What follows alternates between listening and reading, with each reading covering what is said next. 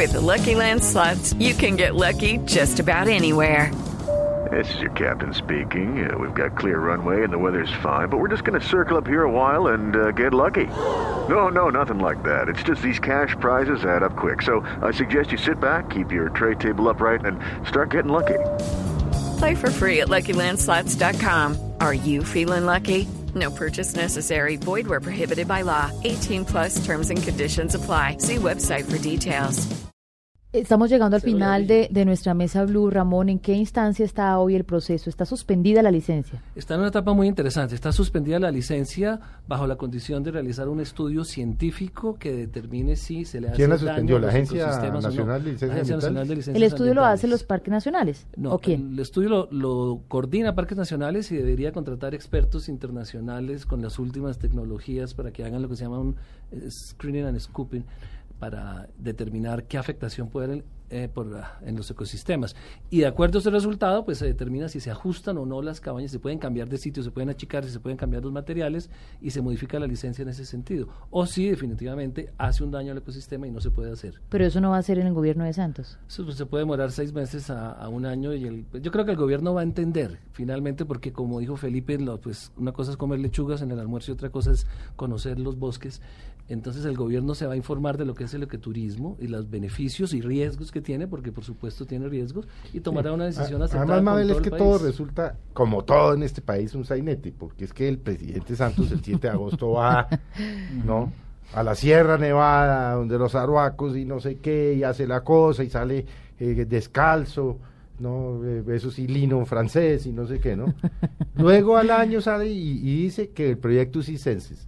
Luego dice que no. Sale, que no. sale eh, conversaciones de que alguno de los hermanos del presidente en algún momento intervino, eso después se aclaró, y entonces dice que no.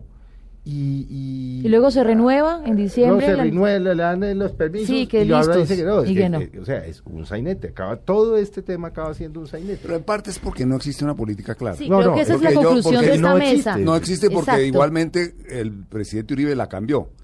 Después de, tre- de 30 años, después de 40 años en que básicamente había sido la misma.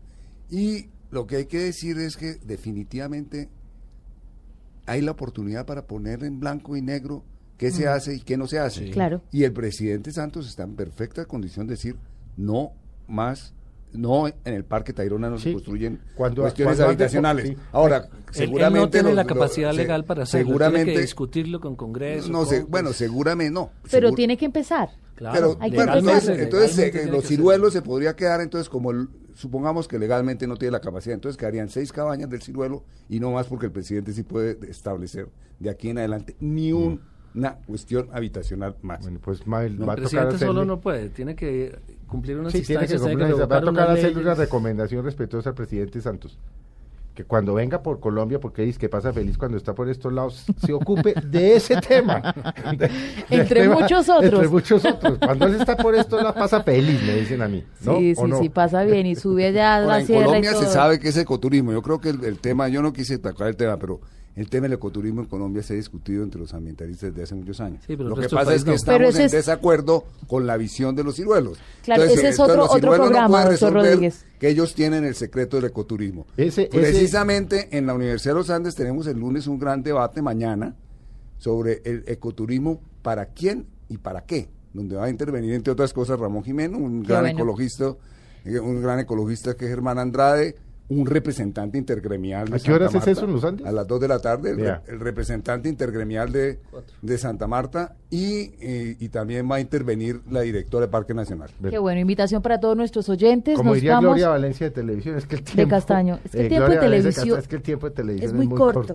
Gracias por acompañarnos, por estar con nosotros. De verdad que es muy interesante escucharlos en su postura, diferentes Vuelven, versiones. porque este tema... Continúa. Oiga, Este Ramón, ¿usted por qué se metió en este? Yo estaba que le preguntaba, ¿usted Ay, por qué está va para otro programa, eso va para otro programa. Dígame rápidamente, ¿usted Es por qué está metido fútbol, en Mabel, esto? No, estoy porque creo firmemente que el ecoturismo es una oportunidad de desarrollo y crecimiento para la comunidad del Caribe en particular y para que el país aproveche sus riquezas naturales conservándolas. Es una gran oportunidad y creo firmemente en que hay que apoyarlo, hay que reglamentarlo y que hay que impulsarlo respetando a las comunidades indígenas. del ecoturismo para qué y para quién. Bueno, este es un programa que queda ya aquí plantado para una próxima oportunidad.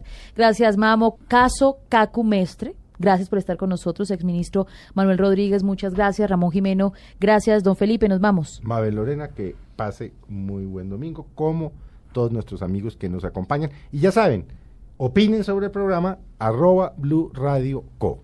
Nos vamos, chao. Entrevistas dominicales, aquí en Blue Radio, Mesa Blue.